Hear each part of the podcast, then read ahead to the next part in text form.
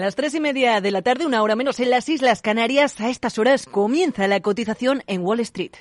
Capital Radio, servicios informativos.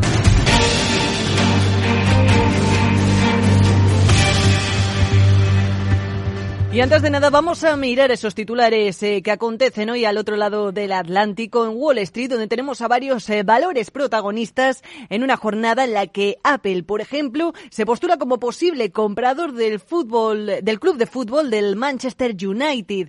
El club ha comunicado en concreto que los propietarios sopesan la venta del Manchester United en un proceso iniciado para explorar nuevas alternativas estratégicas. Según eh, diversos medios financieros, Apple baraja hacerse con el club por la cantidad de hasta 7.000 millones de dólares, lo que podría convertirla en la venta más cara de un club de fútbol de toda la historia. Y por cierto, que los problemas de la fábrica de Apple en Shenzhou, en China, podrían costarle a la tecnológica hasta la producción de 6 millones de iPhones, en concreto del modelo Pro. Todo dependerá de la capacidad de actuación que tenga Foxconn eh, Technology, la empresa que opera las instalaciones en la región para que los trabajadores vuelvan a sus puestos tras las revueltas de las últimas semanas en la fábrica de China. Y precisamente las acciones asiáticas, las acciones chinas cotizan a la baja hoy en Wall Street ante las protestas por las restricciones COVID en el país asiático. Los manifestantes han salido a las calles en varias ciudades y universidades de China durante este fin de semana en un acto de desafío contra el gobierno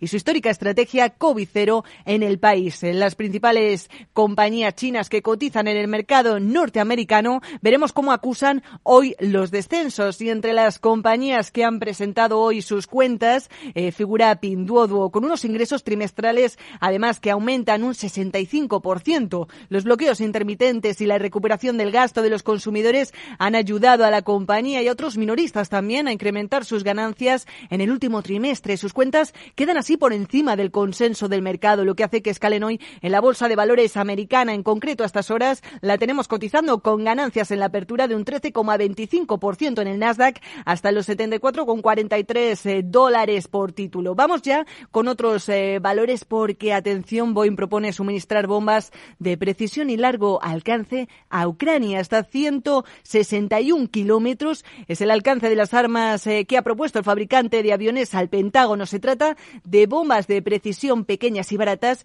y que irían instaladas en cohetes.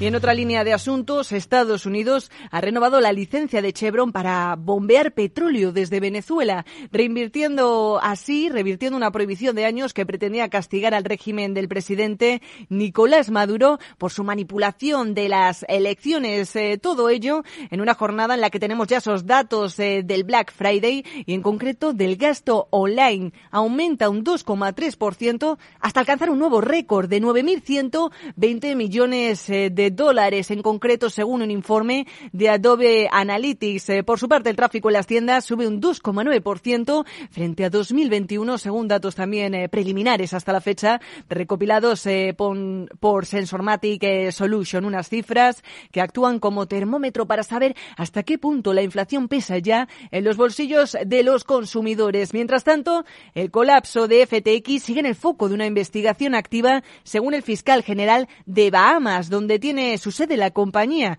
Así lo ha señalado Ryan Pinder, fiscal general de las Bahamas, donde se mantiene una investigación activa. Señalan para descubrir si hubo alguna mala conducta entre los intercambios de criptomonedas de FTX, declarada, recordemos, en quiebra este pasado 11 de noviembre. Investigación compleja y en una fase muy inicial todavía, según ha reconocido el propio Pinder. Claves del mercado.